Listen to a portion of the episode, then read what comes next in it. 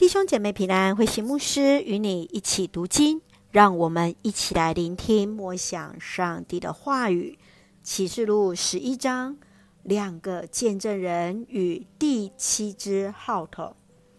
在启示录十一章是关键的一章，是启示录第三部分八到十一章的结束，连接第四部分十二到十九章，上帝最后的审判。在本章分为两段，两个见证人与第七位天使吹号。从第一节到第十四节，我们来看见教会在世上有重大的使命，即使受苦难、逼迫，也要做见证，好使世人来颂赞上帝的伟大。犹太人相信，在末日来临前，以利亚。和摩西将回到世上。这段经文的两个见证人所代表的是，在遭遇试探时，依然见证信仰的牺牲者。从十五到十九节，第七支号筒的吹响，来宣布上帝的掌权，更是预告最后的灾难即将来到。约柜所代表的是上帝降临在他的子民当中。约柜在殿中出现，是表示上帝将重新回到圣殿当中来信守他的应许。让我们一起来看这段经文与默想，请我们一起来看十一章十五节，第七个天使一吹号。天上就有大声音说：“统治宇宙的大权已经属于我们的主和他所立的基督了。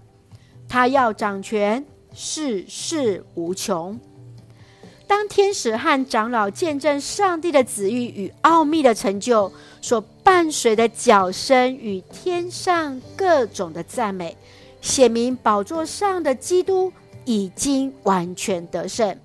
基督的国度将开始了，在一连串的审判当中，基督来保护他的百姓。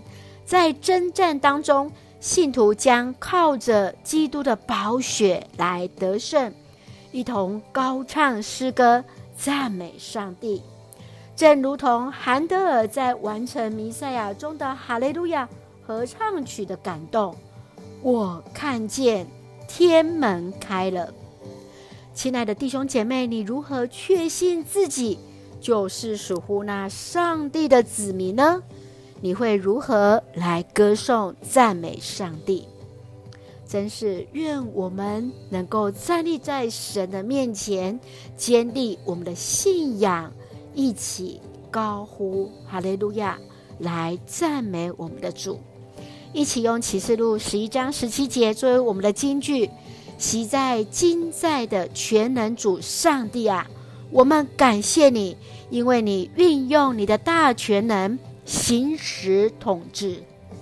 是的，就让我们用这段经文一起来感谢与祷告。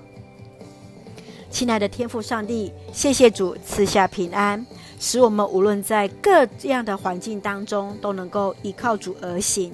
求主帮助我们，能在压迫与恐惧中，依然能够勇敢为主见证。愿主再来时，能与天使一起高唱哈利路亚，赞美上帝。感谢主赐福我们的家人身心灵健壮，恩待所爱的国家台湾一切平安，使我们做上帝恩典的出口。感谢祷告是奉靠主耶稣基督的圣名求，阿门。弟兄姐妹，愿上帝的平安与你同在，大家平安。